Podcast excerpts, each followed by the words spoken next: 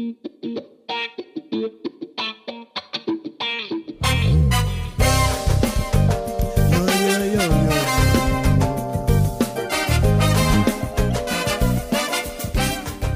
Galera do Volume 11, bem-vindos a mais um episódio. Eu sou seu host, João Vitor Vilela, e o convidado de hoje é o Mr. Pingo, músico, manager artístico, produtor. Nossa, o cara faz muita coisa. Já ouvi muito o nome dele circulando aqui por Brasília e é um prazer estar falando com você, Mr. Pingo. Para quem não te conhece, se apresenta aí, conta um pouco do seu trabalho, conta um pouco do que você faz. Olá, galera do volume no 11. Muito obrigado pelo convite, por estar participando desse podcast que é tão enriquecedor, que traz tanto assuntos relevantes para o mercado da música. Eu sou músico, sou produtor cultural, meu nome é Mr. Pingo, eu sou de Salvador, Bahia, mas moro em Brasília há 16 anos. Aqui eu trabalho com música há bastante tempo, produzindo. Hoje também gerencio a minha produtora, a Soltero Produtora e a Soltero Música, que é um selo musical. Hoje a gente está distribuindo pela Som Livre, pela Flu Digital, e a gente cuida de carreira de artistas, apesar que que em breve vão ter novidades. Me sigam aí que vocês vão saber uma novidade em breve em relação a esse selo musical aí que vai ser fantástico. Que massa! O seu carinho, não me sinto mais sozinho. Tamo junto até o fim. Yo, yo, yo, yo, yo. Já quero perguntar para você, para quem não sabe de nada sobre isso, o que que é gerenciar uma carreira artística? O que que é um selo? O que que é essas coisas assim que acho que até muito músico não sabe o que que é, infelizmente. Alguns músicos não sabem. Normalmente é os músicos que estão iniciando a carreira, que almejam ter sua música numa stream, numa stream assim, em evidência. Cara, eu acredito que algumas pessoas levaram sempre como hobby, talento, bonitinho para tocar no almoço da família e tal. Mas existe aquelas pessoas que são aptos para carreira artística e levam isso como uma profissão Então existe aquele velho ditado popular, não sei se você já passou por isso, João. Sempre acontece isso no final de ano. Vem sempre aquela tia chata e pergunta: "E meu filho, tá trabalhando com o quê? Tá fazendo o quê?" Eu sou músico. Eu sou músico. Aí a pessoa fala: ah, mas você trabalha com o quê?"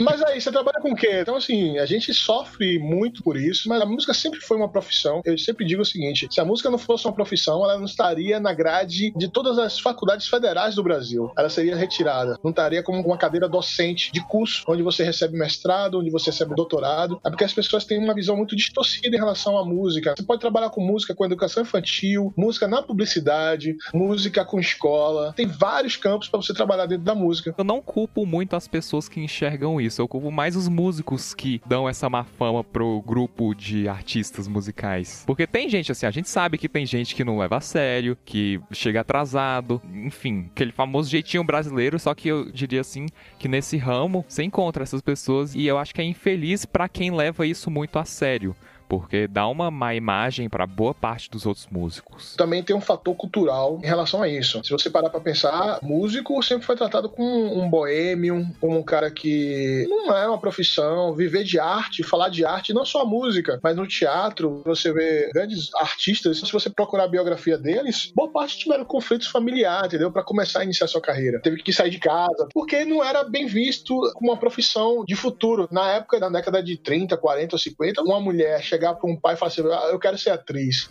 Cara, ah, eu quero ser músico. Não, não, tem, era uma coisa assim, não. Vai estudar, vai ser professora, vai trabalhar, vai ser um engenheiro, vai ser um advogado, vai ser um médico, porque a sociedade criou esse estereótipo de que essas profissões estão bem vistas, são bem aceitas, porque realmente é uma questão cultural. No Brasil, infelizmente, essa cultura se estende até hoje. Eu não quero culpar também só os músicos, mas eu também quero falar que é uma questão também cultural. Nem toda família aceita. Tem algumas famílias que aceitam. Muito bacana. Eu super recomendo a você que é pai pai que tá ouvindo o podcast, que vê que seu filho tem uma aptidão para algum instrumento, que o cara gosta, que o cara realmente tem talento, não é aquele papai ou mamãe babão demais, mas assim, o cara investe. Eu fico imaginando hoje o quão tá sendo o orgulho do pai do Luan Santana falou, pô, valeu a pena ter vestido esse garoto. Eu conheço histórias de pais que pegaram seus filhos ainda pequenos, investiram na carreira musical, artística, que eles hoje falam assim, graças a Deus que eu vi a veia desse moleque bem cedo, investi nele e tá dando retorno. É verdade. Tem, tem uma visão tem que ter um equilíbrio. Eu sinto que é um pouquinho de cada mundo, sabe? Tem gente que fala que quer ser músico, mas não quer passar pelas todas as partes difíceis para se tornar um músico bem-sucedido, por exemplo. E aí tem muita gente que fala que quer ser músico e realmente está disposto a sacrificar muita coisa para isso, que não consegue viver de outras coisas. Então, ouço muitas pessoas incentivando cegamente, digamos, e desincentivando cegamente. Tem muita gente que fala: "Vai, você vai conseguir", sem não ter o menor embasamento, sem nem conhecer a pessoa para falar que ela vai conseguir ou não. Eu já vi isso muito. E eu já vi muitas vezes falarem: "Você não vai conseguir nunca, escolhe uma carreira séria", sem nem saber se essa pessoa se dedica. Então, é possível com esse pré-requisito de ser uma pessoa que se dedica a isso. Eu enxergo assim, você concorda comigo? Sim, com certeza. E outra coisa, imagine se o pai do Neymar não investisse na carreira dele, visto que ele ia ser um bom jogador e falasse, ah, vou lutar. Hoje, quem seria o Neymar? Seria um cara frustrado, jogando bola com os amigos, sabe? Nada contra, mas estaria fazendo algum curso pré-vestibular. Então, assim, tem pessoas que a gente tem que olhar e falar assim, cara, esse cara é bom nisso. Ou até mesmo, eu vi um post muito engraçado hoje de alguém tocando tocando um instrumento, aí tinha alguém falando assim: para com isso que você não é bom nisso. Se eu parar, eu não vou conseguir ser bom. Eu acredito, lógico, que existem pessoas que nascem com uma habilidade fora do comum, que pegam música muito fácil, que tem um ouvido absoluto tal. Massa, isso aí já é um mecanismo do DNA dela, isso aí já faz parte. Mas tem outras que são aptas sim para o talento e que se desenvolver, se, se praticar, consegue também ter bom êxito, sabe? Eu fico observando se tudo que eu ouvi na minha vida eu parasse e falasse, ah, não vou exercer essa função, não quero saber disso, não. Cara, eu não estaria aqui hoje gravando esse podcast com você, sabe? Eu vi muito, muita gente batendo porta na cara, dizendo, não, não, isso não é pra você, esquece. Mas aí eu tive que realmente não dar ouvidos não dei ouvidos e aí segui minha reta, segui minha estrada. O que, é que acontece? Esse lance de gerenciar a carreira meio que eu faço hoje é mesmo cuidar do artista, perceber esse talento dele e ajudá-lo na melhor maneira possível das formas burocráticas que hoje a arte, em qualquer aspecto, exige. O artista entender que ele é uma startup, e trabalhar como um perfil empresarial, de elaborar bons contratos, de ter um trabalho com publicidade, de ele ter um bom trabalho de marketing digital, focado pro nicho, pro público certo dele. Entender toda a parte de burocracia, de direitos, de tudo isso. Justamente dele entender que as obras dele têm que ser registradas, dele estar associado a uma sociedade de arrecadação de direitos autorais, como alguém cuida de uma empresa, eu cuido de uma empresa chamada artista. Uhum, entendi.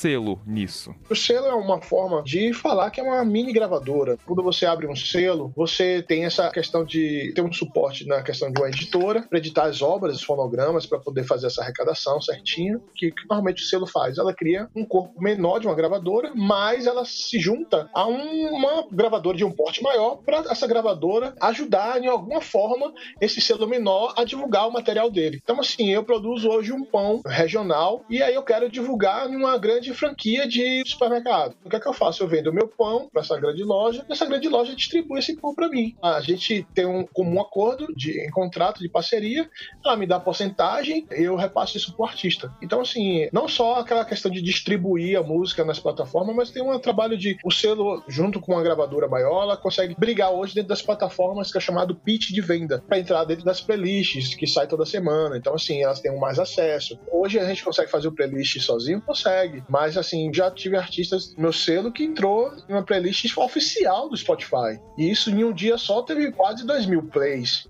Então isso aí dá um retorno bacana. É lógico que o dinheiro do streaming não é grande dinheiro. De 2 mil plays não é muita coisa. Mas dá uma relevância bacana dentro do algoritmo da plataforma. O selo ele ajuda o artista a ser ouvido. Dá um respaldo, dá um profissionalismo. De uma, uma coisa que eu tenho aprendido na vida, cara. Deixa eu lição para todos os músicos que estão ouvindo. Ninguém consegue trabalhar sozinho, velho. Isso é verdade, cara. Isso é verdade. Às vezes a gente acha que, ah, eu consigo fazer minha rede social, eu consigo fazer minha música, eu consigo fazer minha produção no meu home studio, eu consigo fazer minha filme a divulgação mandando no WhatsApp para amigos. E isso acaba sendo um tiro no pé porque você se perde nesse mundo de tanta coisa para fazer e você não faz nada bem. É, justamente. Você precisa ter um retorno, você precisa ter alguém junto contigo fazendo alguma coisa, sabe? Fazendo um trabalho. Eu acho o seguinte, que o artista tem que ter um tempo, uma energia livre pro processo criativo, sabe? Acho que o artista precisa desse tempo, desse time. E hoje a gente vive uma questão do consumo da música, de uma exigência tão grande de que tem que fazer logo, fazer tudo na pressa. Cara, não. Eu fico imaginando Van Gogh, Bach, grandes músicos, grandes profissionais da arte, da cultura, da música. O Jorge Amado, Machado de Assis, os caras não escreveram um livro um dia, em um mês, cara. Não acredito nisso, velho. E porque hoje a gente vive nessa exigência de querer fazer uma música, tem que escrever agora, tem que postar, tem que filmar, tem que fazer isso. Não, cara, faz o seu cotidiano. Por que você não cria e não filma e não grava o seu processo criativo todos os dias, bacana, até chegar ao produto final? Uma dica super que eu dou pros músicos quando eu dou consultoria é assim, cara, faça, grave hoje, a gente tá no lance dos stories, TikTok e tal. Cria seus processos criativos diário, entendeu? Cria um diário de gravação, cria um diário de composição, um diário de como você tá fazendo aquele single, como você tá gravando aquele EP, de como foi o processo de você convidar um artista, quem foi suas influências, pô, cara, essa música aqui eu me influenciei ouvindo tal, falando de tal. Cria essa expectativa no seu público, sabe? Porque quando esse produto final estiver pronto, os caras vão consumir de uma forma tão satisfatória. Hoje a galera tem uma loucura de criar, entregar um material pronto, de entregar uma coisa, sabe? Uma síndrome do fast food. E você não consegue fidelizar um público porque você escuta uma música essa semana, na outra semana sua música já era, mano. Na outra semana o Spotify entrega outra playlist para você ouvir que sua música não vai estar tá lá se não tiver continuidade na divulgação. Saquei. Com sua experiência, Quanto tempo você acha que dura esse processo de criar uma ideia, colocar na prática, ou seja, compor essa ideia, produzir a ideia, achar os nomes para compor seu time, fazer o lançamento, fazer a distribuição, fazer os shows que são resultados de um lançamento de um, vamos falar de um single, de um EP, de um álbum, por exemplo. Quanto tempo você acha que demora? Claro que varia de pessoa para pessoa, mas quanto tempo você sente assim que demanda de preparação? Isso varia muito de artista para artista, entendeu? Tem artista que consegue fazer isso tudo em seis meses. O Djavan entra em estúdio, ele fica seis meses dentro de estúdio, cara, para fechar um repertório. Hoje eu cuido de uma carreira de um rapper. Cara, ele toda semana quer gravar um single, velho, se deixar. Eu tenho que dar freio. Falei, cara, mano, aguenta aí sua onda aí, velho. Relaxa aí, pô porque ele tem um processo criativo muito rápido, escreve toda semana. Eu mesmo, para compor, meu irmão, é uma gestação de elefante, dois anos. Mas aí você varia de muito de artista para artista. Pô, quero começar a gravar, tem umas músicas aqui, aí mexe nos arranjos, ah, vai ter alguma participação? Vai, vamos gravar e tal. Isso vai levando três meses. A escolha de repertório é uma das mais difíceis, que requer mais tempo. O processo de gravação é mais rápido. Aí vem o processo depois que as pessoas não se preocupam, que é o processo da divulgação, que tem que ser muito bem detalhado, muito muito bem pensado. Gravamos EP, vamos divulgar uma música por semana, uma música por mês. Cara, tem gente que grava um EP num ano e vai divulgando o ano todo, sabe? Qual a diferença de você gravar um EP ou um CD, um álbum inteiro com 12 faixas ou 10 faixas e sair divulgando o ano todo? Poxa, é bacana? É, porque isso aí acaba tendo uma rotatividade. Eu recomendo sempre gravar um EP divulgando uma música por mês ou duas músicas por mês. Uma música por mês já é muito legal. Hey, hey,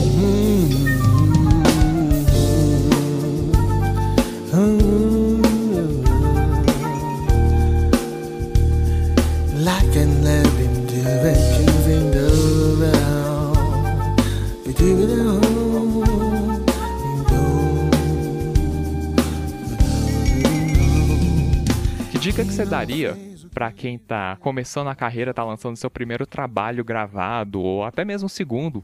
Mas não entende muito sobre esse processo de divulgação, sobre o processo de composição e acaba furando alguns caminhos e deixando de fazer coisas que eram importantes, igual você citou, divulgação, que é um negócio tão importante. O que, você daria de dica? Cara, hoje tá muito mais fácil, porque assim, hoje a gente tem uma maior biblioteca virtual que se chama YouTuber.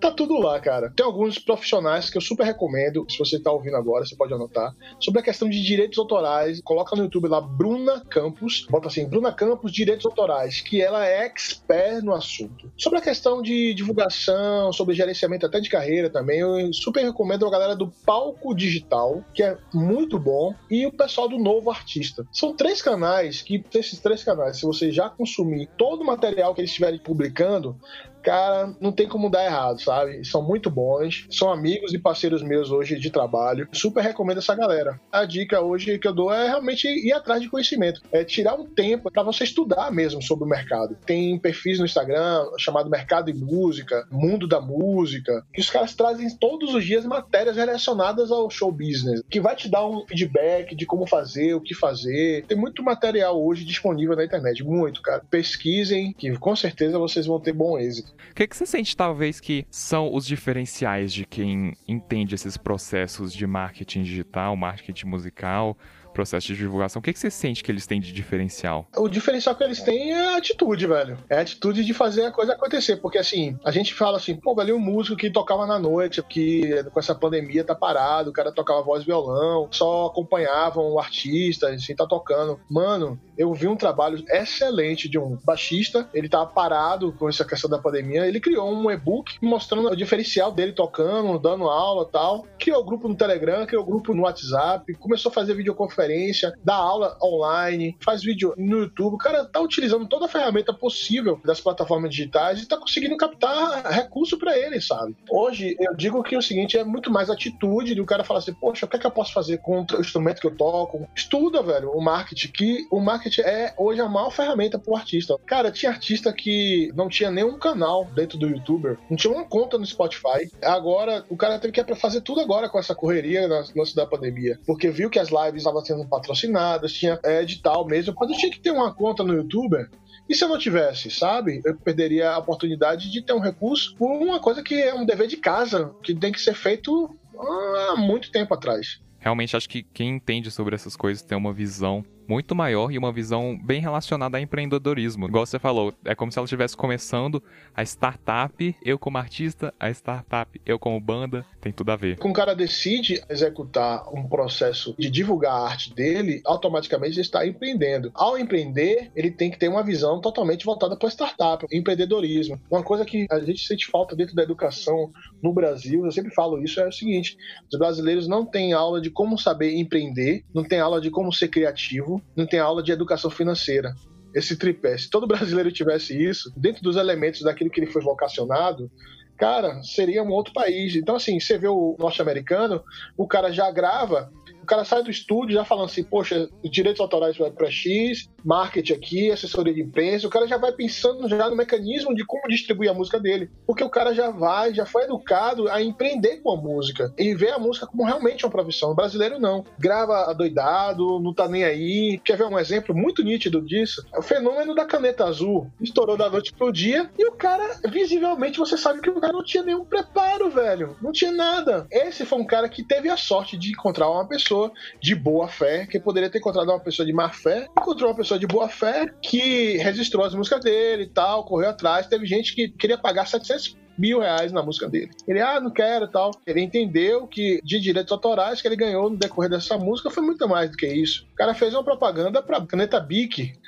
Se todo artista já tivesse um preparo sobre isso, com certeza estaria em outro patamar. Então, assim, o músico hoje realmente tem que se profissionalizar, tem que estar tá realmente fora da caixinha, ter essa ousadia de querer colocar o pé nas águas e avançar.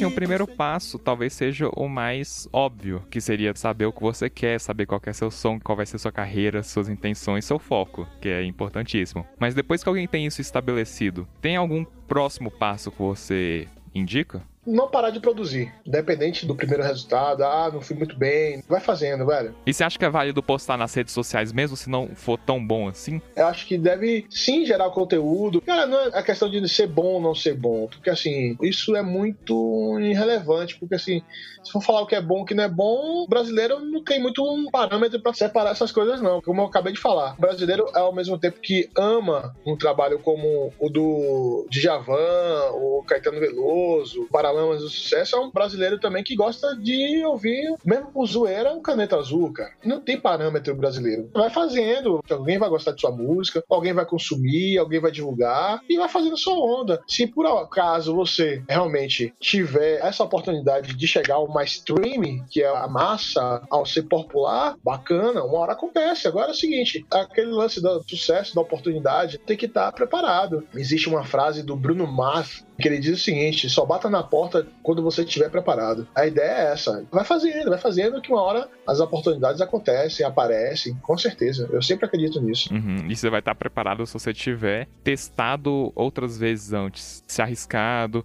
ter jogado um vídeo aqui, um vídeo ali para ver como que a galera reage, para ver o que dá certo, para ver o que não dá. Então, como que você enxerga o equilíbrio entre lançar conteúdo e ser lembrado, mas ao mesmo tempo não queimar seu filme, sabe? A gente tem que ter um termômetro, cara, de ter um retorno. Eu acredito muito de você ter uma mentoria, sabe? De você ter alguém que já tá há mais tempo na área do mercado, do estilo que você faz, e você falar, cara, tá legal? E aí, mostra antes de publicar, e aí, tá bacana? O que você achou? E é legal, sim, você ouvir, ver, ler, ter uma correção de texto, de português, enfim, cara, é muito bom você ter alguém para você realmente não publicar qualquer coisa. E acho que prezar pela qualidade, antes de publicar, ver essa questão da mentoria, ver com alguém mais antigo no rolê, dependendo se você quer um guitarrista. Cara, eu gravei um cover de fulano aqui, escuta aí. Pô, velho, que bacana, que legal, que diferencial. Pô, velho, e aí, posso publicar? Cara, manda ver, velho, faz isso aí. E outra coisa, aí eu digo por mim, tá?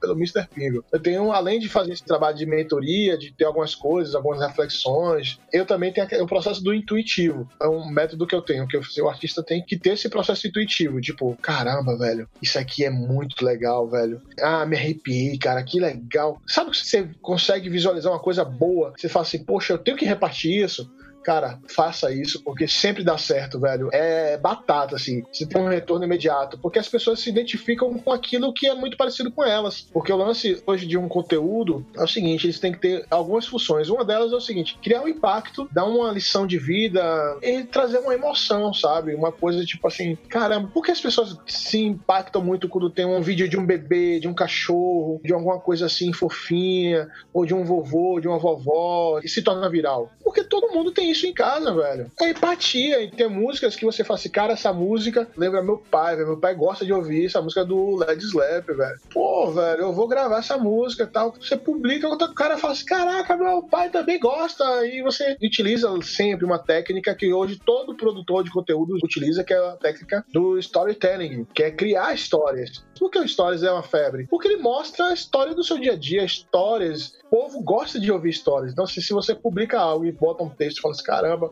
eu vi essa música quando eu tava beijando a primeiro crush. eu tava beijando a mina que eu amava. Tá, pô, vai ter alguém que vai se identificar com isso, vai ter alguém que vai curtir, vai ter alguém que vai se amarrar nisso aí e vai seguir essa mesma linha de raciocínio. Ah, com certeza. Depois você identifica seu público, tudo facilita bastante. Woo!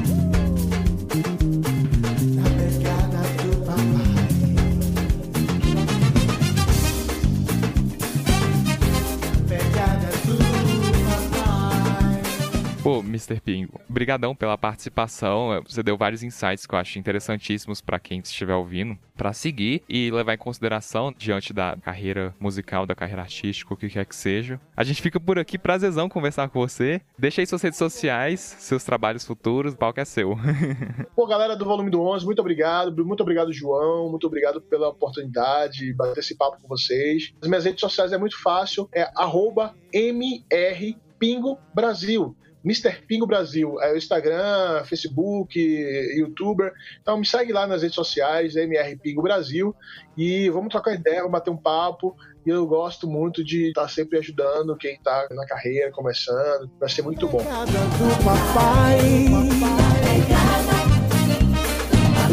Na pegada do papai.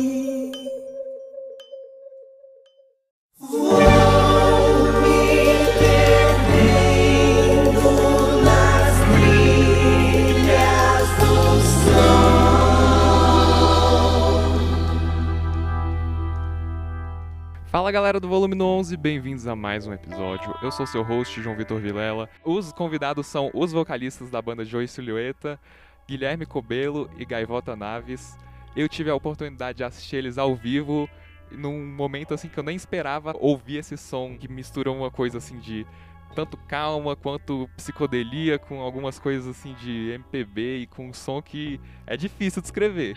e aí por isso que eu já quero começar com vocês se apresentando, introduzindo a quem não conhece a banda, como é que você pode descrever algo tão diferente?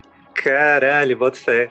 Ó, eu sou Guilherme Cobelo, compositor, vocalista, né, dessa banda, essa bagunça chamada de Silhueta. E, cara, assim como você disse que é difícil definir, eu acho que isso tem muito a ver com o processo mesmo artístico, assim, que tá, que perpassa pela Joey, que eu vejo muito como uma, tanto uma somatória de referências de todo mundo, né, que integra a banda, quanto no meu caso individual mesmo, ao longo dos anos eu observo muitas sonoridades diferentes. Então, por exemplo, se lá pelos meus 15 anos eu descobri Bob Dylan e tava tipo numa onda totalmente dilanesca, mas ao mesmo tempo curtindo pra caralho Tim Maia, Raul Seixas, ao longo da minha vida, eu fui passando por diversos espaços e paisagens sonoras que veio compondo assim toda a minha bagagem. Então, eu, enfim, tive uma formação super múltipla que mistura no mesmo caldeirão Bob Dylan com baião, com cantigas folclóricas, com afrobeat, com umas sonoridades mais esquisitas.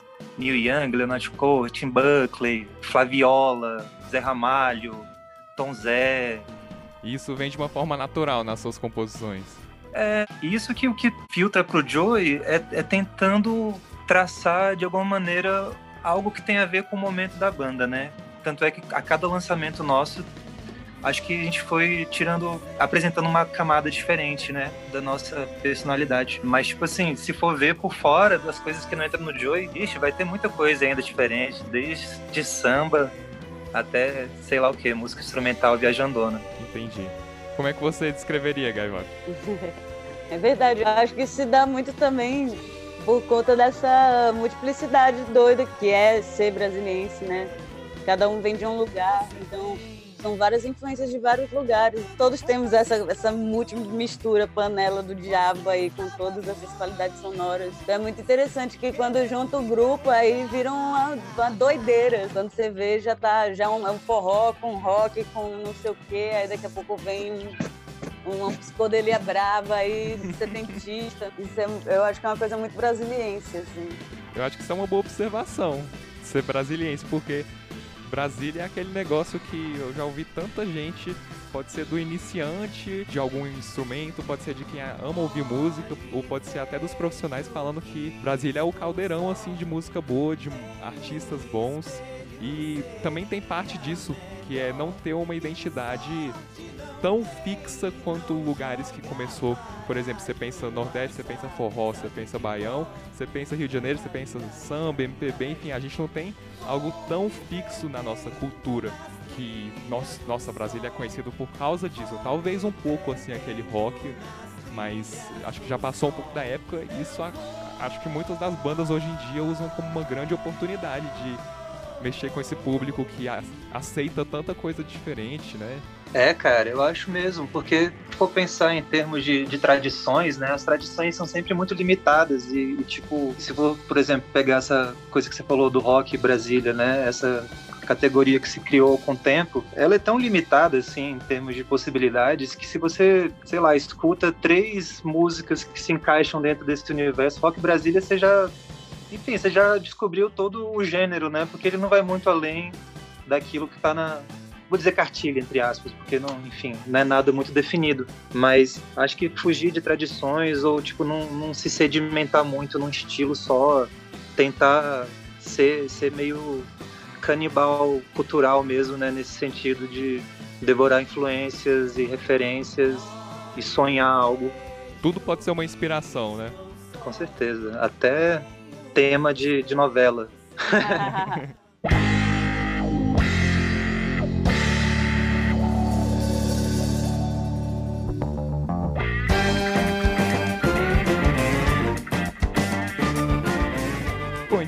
agora surge a pergunta: como é que vocês decidiram que não sei como que foi a formação inicial, se é a que está hoje, ou se vocês foram adicionando aos poucos os membros, mas como é que vocês chegaram ao ponto de decidir quero não só um vocalista, um baixista, um baterista e um guitarrista, por exemplo, que é a formação clássica. Quero também um tecladista, quero também alguém que toca os metais, instrumentos de sopro, sanfona, quero também tudo quanto é tipo de influência, porque a banda tem com, com produtor oito pessoas, né?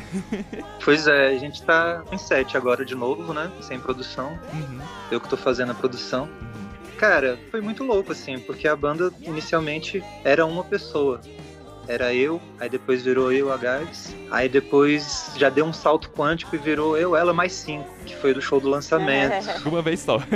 Mas foi meio que assim, tinha esse EP, o de Lanescas, né, que eu gravei com o Kelton, e que é um EP bem minimalista, assim, é basicamente voz e violão, mas já tem o Marlon tocando bateria em uma das faixas, quem já tinha uma banda antes, Corina. Mas enfim, no show de lançamento do EP, para não fazer um lance que fosse só eu e o Kelton, ou só eu tocando, aí veio a ideia de, tipo, vamos encher esses arranjos. Então tinha a banda Rios Voadores, que nossos amigos, da qual o participava, o Tasso, o Marcelo, enfim, pessoas que estão hoje em dia na banda. E, pô, quero ter uma sonoridade que passe ali pelas referências dele também. Então deixa eu chamar aqui esse tecladista. Aí chama. Aí, pô, tem a galera que já toca comigo no Corina, o Marlon e o Beleza. Vem pra cá também. O Sombrio eu tinha conhecido fazia pouco tempo também. Chamei ele para montar uma banda comigo, pra gente gravar um disco que ainda não foi lançado, inclusive. Virou um playground de bandas, né? É, virou a esquina que, que não existe em Brasília. que legal. Não, e foi doido que pra esse show de lançamento, cara, eu chamei o Thiago de Lima para fazer as percussões também. Hoje em dia ele faz as nossas luzes nos shows. E chamei também uma querida amiga nossa que se encantou que ela dançou sapateado também no show. Então, tipo assim, foi, foi um verdadeiro circo a parada. Foi muito louco. Que legal. E na hora de fazer os arranjos, assim, como é que vocês decidem o que que é demais, o que que não é demais e que parte encaixa para cada um? Porque com tanto músico é difícil equilibrar a proposta da música, né? A proposta da canção que vocês vão tocar é difícil controlar a participação de cada um, ou a participação, assim, do músico querendo sendo, ser músico dentro de uma banda, mas mostrar seu trabalho, sabe? Cara, eu acho que inicialmente Com Kelton, a coisa vem no, na hipérbole, né? Todo mundo vai colocando muito, assim, aí daqui a pouco a gente vai tirando, e aí vai reduzindo, aí vai vindo não, um pouco menos de teclado, aí dá um pouco menos de voz aqui, então... E aí, então a gente meio que solta tudo e aí depois meio que vai reduzindo, né? Uhum. Porque o Cobelo mostra a canção simples e aí acaba quando mostra a banda, eu mesmo como, como vocalista já, tipo, caralho, começa já a cantar junto. Entendi. Aí depois a gente fala, não, peraí, eu vou tirar aqui desse momento, deixa só aqui. Aí o outro vai, não, vamos botar aqui. Vira uma verdadeira jam, né? Acaba virando. então é melhor ter mais e ter que tirar depois do que ter pouco e ter que criar alguma coisa para adicionar depois, né? Ixi. Que legal. É, mas assim, é, acho que esse processo também de começar com menos e botando aos poucos também é interessante. Nesse último disco, né? E aí esse disco, o processo foi diferente, né? Do Trilhas do Sol. E o Trilhas do Sol, ele era mais essa coisa meio... É, com foi, certeza. Era jam, doideira, explodiu, fez... Ah, depois tirou um tanto e tal. Hum. E aí nesse disco que tá vindo agora, os sobressaltos e outras quedas, o processo foi mais minimalista, digamos. Entendi. Então quer dizer que no Trilhas do Sol tinha mais do que tem agora. é uma explosão de som, mas mesmo assim tinha mais. É, eu acho que no Trilhas a gente tentou, assim, dar, dar vazão mesmo. Que eu acho que talvez, pensando agora, a gente podia conceber o arranjo de uma maneira mais aerada, né? Criar espaço de respiro para os reverbs ressoarem e tal. Que é a, questão do arranjo, da orquestração, né? Quando tem muitos instrumentos, às vezes todo mundo tocando ao mesmo tempo, você acaba gerando um excesso de frequências, às vezes nas mesmas regiões, né? Tipo teclado, guitarra, clarineta, violão, se for ver, eles transitam às vezes nas mesmas regiões, assim, que a gente pode ir limando, né, criando arranjos mais leves, explorar texturas, matizes, paisagens sonoras diferentes, que foi algo que a gente tentou fazer mais nesse disco novo agora, né? Tipo assim, gente, não vai ter violão em tais músicas, aí nem gravei violão. Vamos ter que cortar os teclados aqui, vamos ter que cortar. Nesse aqui vamos fazer assim, mais com foco no violão. Então tentando diversificar para explorar mesmo, né, o arranjo de uma maneira mais mais rica. E aí eu imagino que nos shows ao vivo vocês conseguem ter uma sensação melhor quando chegar aquela hora de o ápice da música, né? quando tá toda aquela quebradeira, vocês conseguem sentir assim o que que vai ter potencial para encaixar num disco. Certeza. Traduzir pro disco essa intensidade do show, eu acho um grande desafio, né? Porque às vezes no disco você descobre que aquele clímax do show às vezes não funciona tão bem ali no, no disco, não foi, não é, não é óbvio aquele clímax, né? Você tem que construir um outro caminho para chegar. Sim. Enfim, é, é muito massa gravar.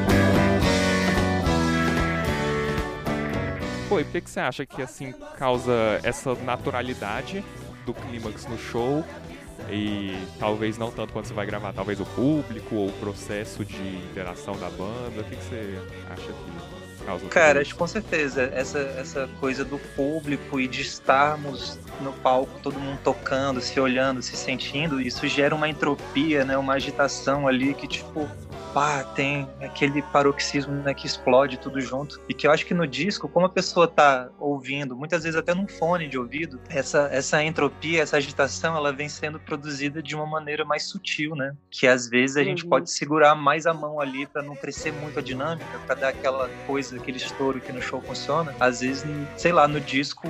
Você sente um pouco melhor quando você tá tocando ao vivo e talvez na hora de gravar fica um pouco mais abstrato, né? Talvez você tenha que ter um pouco mais de visão para perceber quando o clímax tá por vir, né?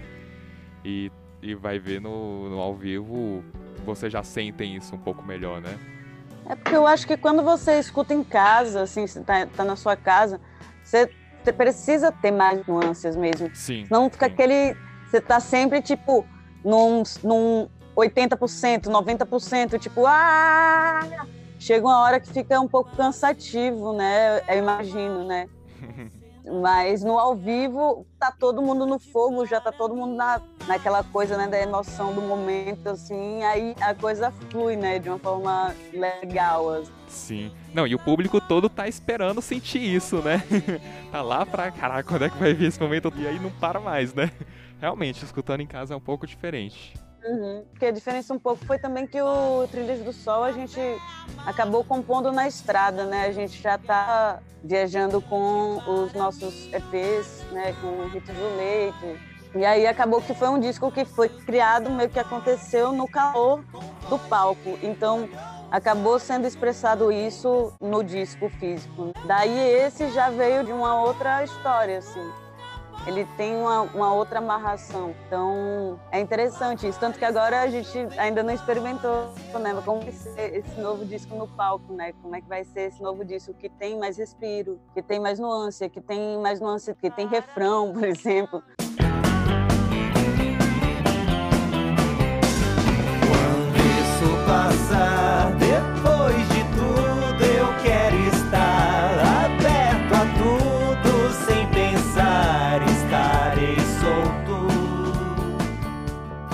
Então, por ter sido escrito na estrada, vocês acreditam assim que tem algumas experiências que remetem a cada música ou, por exemplo, por ter sido escrito no caminho pro show, no carro, todo mundo junto, tendo aquelas experiências como uma banda mesmo. E Cada um sabe o espaço e a experiência que cada música específica precisa ter. Por exemplo, ó, eu tenho que tocar essa música desse jeito, porque essa música a gente compôs, a gente fez naquele momento e eu tenho que fazer o público sentir esse momento igual eu senti na hora de, de compor ela. Cara, eu acho que geralmente a galera tá muito doida nesses momentos. Não sei se lembra muito bem.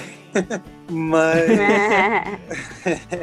Mas eu acho que sim, é importante se reconectar com a- esse momento da criação, porque se trata de comunicação, né? Afinal de contas, assim, tipo, seja muito bom subir no palco e botar pra fora seus demônios, tocar, suar, bater cabeça, rolar.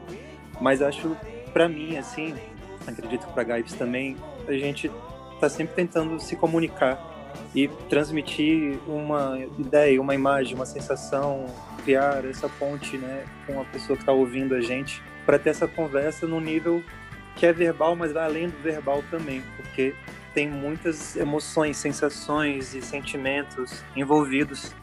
Então, assim, cada vez que eu vou subir para cantar ou tocar, eu me recolho um momento, né, para me reconectar com esses sentimentos, esses lugares criativos de comunicação que não é cotidiano, né? É um momento meio ritual, é um momento mágico. Então, acho importante tentar transmitir. Doido isso, acho que rola esse rolê da, da ritualidade mesmo do palco. De você tomar consciência do que você está dizendo, do que você tá, tá se propondo a fazer, sabe? Acho bonito pra caramba. Como citado antes, vocês estão tocando muitos instrumentos que não é muito comum serem tocados juntos. Tipo, violão, guitarra junto até vai, mas muitas vezes violão com piano ou guitarra com piano interfere naquele mesmo espectro assim da frequência e aí você ainda coloca outro instrumento de sopro em cima, enfim. Como é que vocês veem o, o papel assim de cada um, não só como instrumentista, sabe, mas como personalidade de cada um? Porque eu digo que você vai ouvir o som e você talvez pense uma melodia. Como você decide quem é que vai fazer essa melodia ou como que você designa assim a função para cada um ou se isso vem mais natural, sabe? Se conhecendo.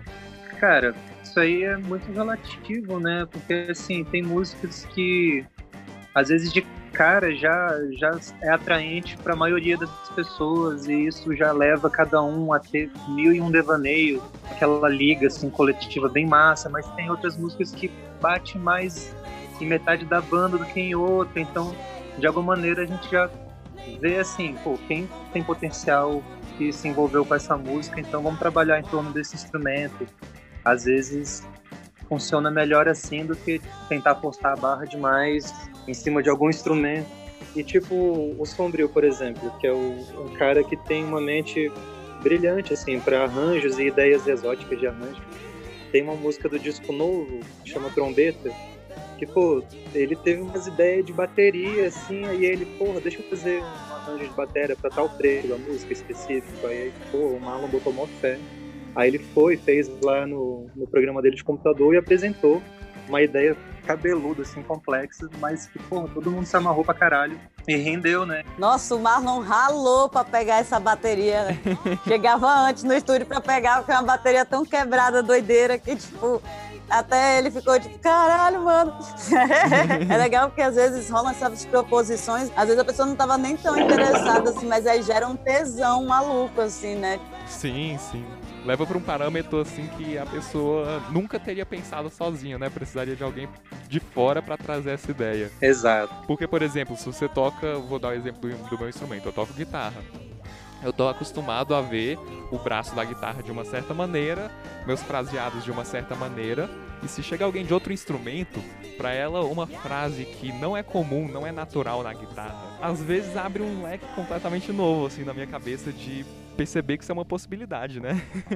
Com certeza, cara. Isso Total, é muito massa, né? sair da zona de conforto, né? Sim, sim que isso para arranjo eu acho fundamental, porque senão a gente realmente é natural a gente se repetir, né? Nossa mente meio que funciona em looping também, né? Nossas criações perpassam lugares que se tornam comuns pra gente. Sim. Então, acho massa, assim, quando de repente alguém vem e, porra, propõe algo que não é da sua zona. Interessante isso, porque se você tem muitas pessoas na banda com diferentes históricos musicais, como você vê, assim, as melhores partes e as piores partes, os prós e os contras de ter tanta influência diferente, sabe? Ou se vocês tiverem também, assim, alguma história da banda que relata isso, mostrando o quão bom é ter esses históricos diferentes ou quão ruim, de, dependendo da situação, pode se tornar também. Ah, eu acho que em termos positivos isso pô, é meio que até evidente, assim, né? Porque cria uma sonoridade, uma, uma somatória que não existe em lugar nenhum, porque é muito fruto da circunstância e desse acaso que juntou essas pessoas, né?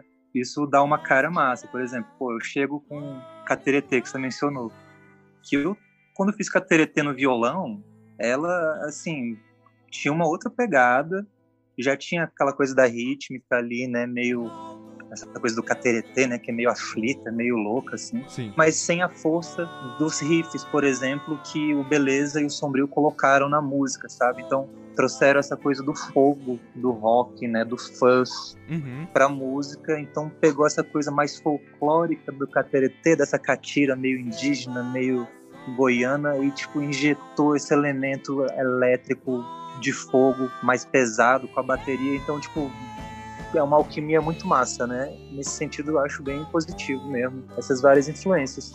No sentido negativo, embora não fique pensando muito nisso, mas é um trabalho de conquista, assim, que às vezes tem que acontecer, sabe? Porque como é muita gente, então tem gente que vai torcer o nariz pra tua música em algum momento, não vai se identificar, vai achar que a tua letra é piegas, tá ligado? Ou que não gostou do ritmo.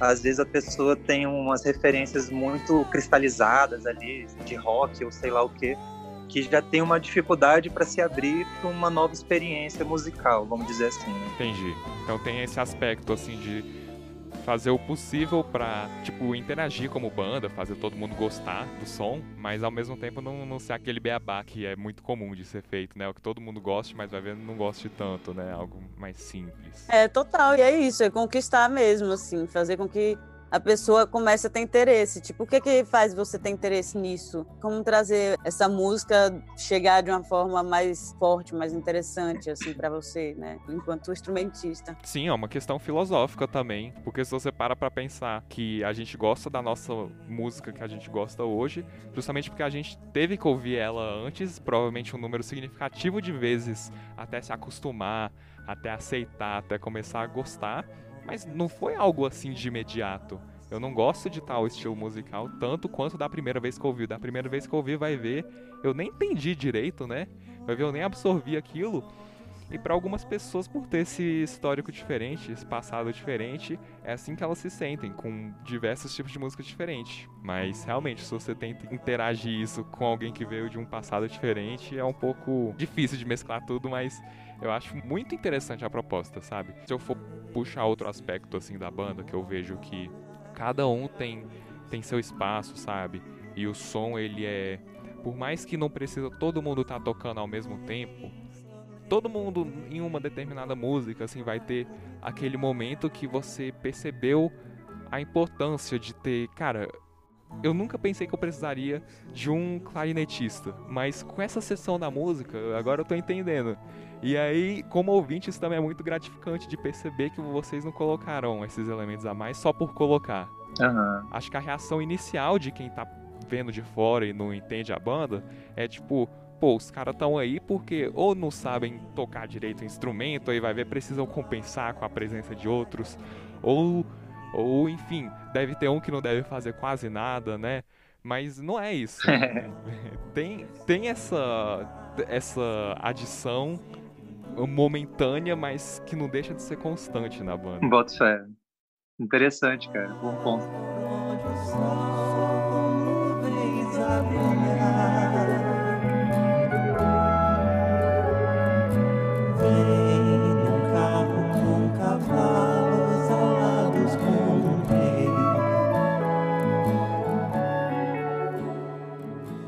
Falaram que o novo álbum tá sendo algo que tá começando com menos e vocês chegando a um momento ideal, o momento que a música tá pronta. Aham. Como é que vocês esperam que a reação do público seja? Acho que esse disco ele trata dessa situação que eu acho que a gente vive, falar um pouco é, existencialmente mesmo.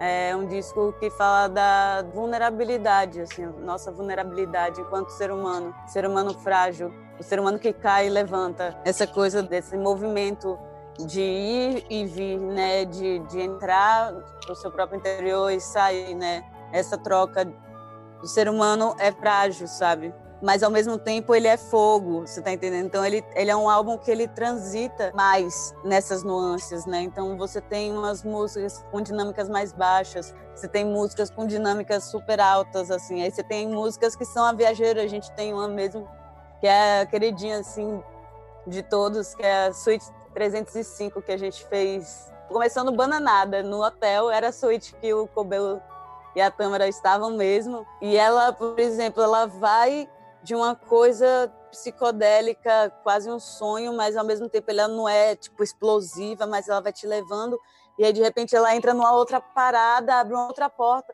Quando você vê, você já tá em outro lugar, de caralho. Vai ter tipo um axé rock, tá ligado? Vai ter um samba do amor, vai ter uma música quase tom zezística, política pra caralho, vai ter canção quase que como, como dilanescas, assim, sabe? Então ele é um, um, álbum que eu acho que ele passa por toda a nossa história. Se você pensar musicalmente, assim, é um disco que ele meio que faz uma síntese de tudo isso de forma nova. Legal. Então, desde a da coisa do cantor sozinho, do dilanescas, até a banda explosiva que tá metendo fogo, loucura total. Então, como eu falei na introdução, não esperem ouvir algo normal, né? Não esperem ouvir o de sempre. É. Muito legal. Tô muito ansioso para ouvir o álbum.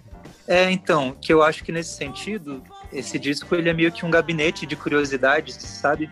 O gabinete de curiosidades do Joey Silhueta. É tipo isso, assim, passando por todas essas paisagens e eu vejo uma narrativa por trás dele também, embora não seja muito claro, porque ele parece uma coletânea, que é justamente esse ponto, né, do dois, da eu com o outro. Entendi. Essa percepção de que entre eu e o outro existe um abismo muito profundo, social, político, afetivo, e que eu tenho que construir pontes e dar saltos para chegar no outro, sabe? Eu acho que é bem por aí, assim, que, que fala, né? Saltos e quedas, tipo, todo salto contém uma queda implícita, né? E toda queda, de alguma maneira, pressupõe um salto anterior a ela, né?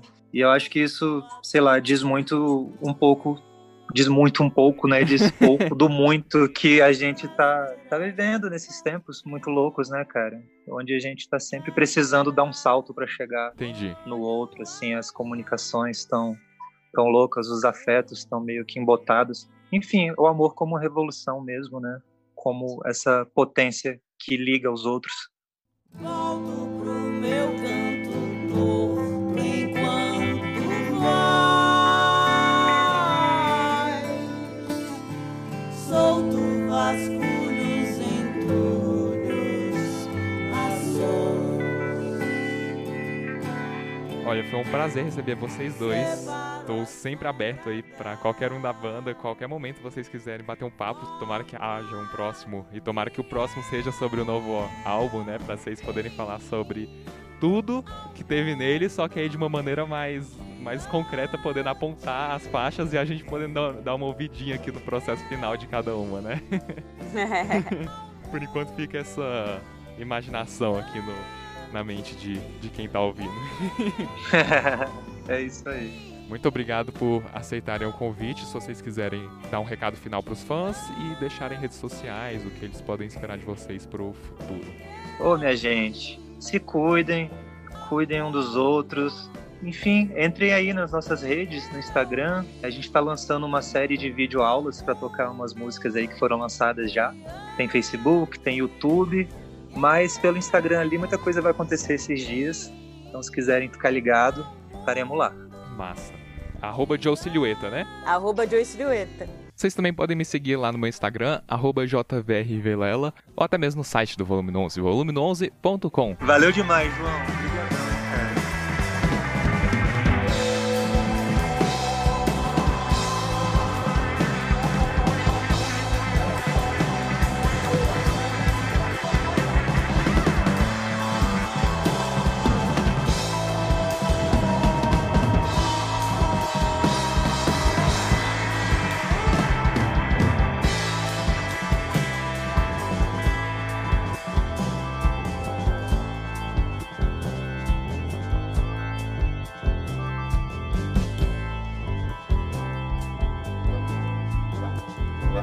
Vou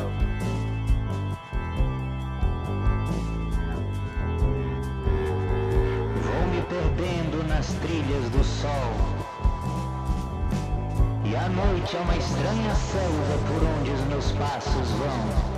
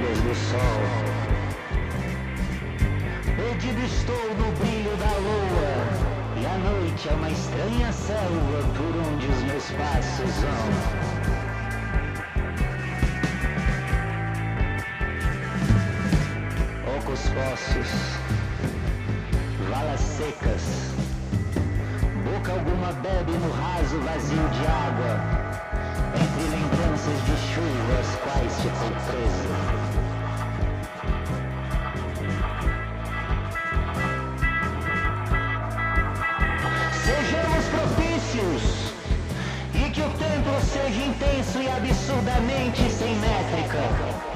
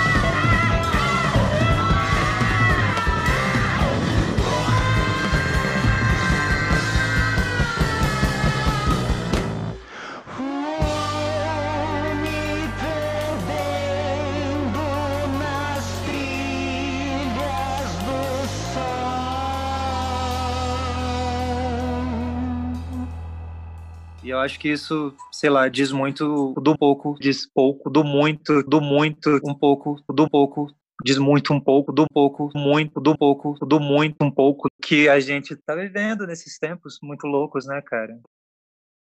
Esse episódio foi editado por Pedro Guevente.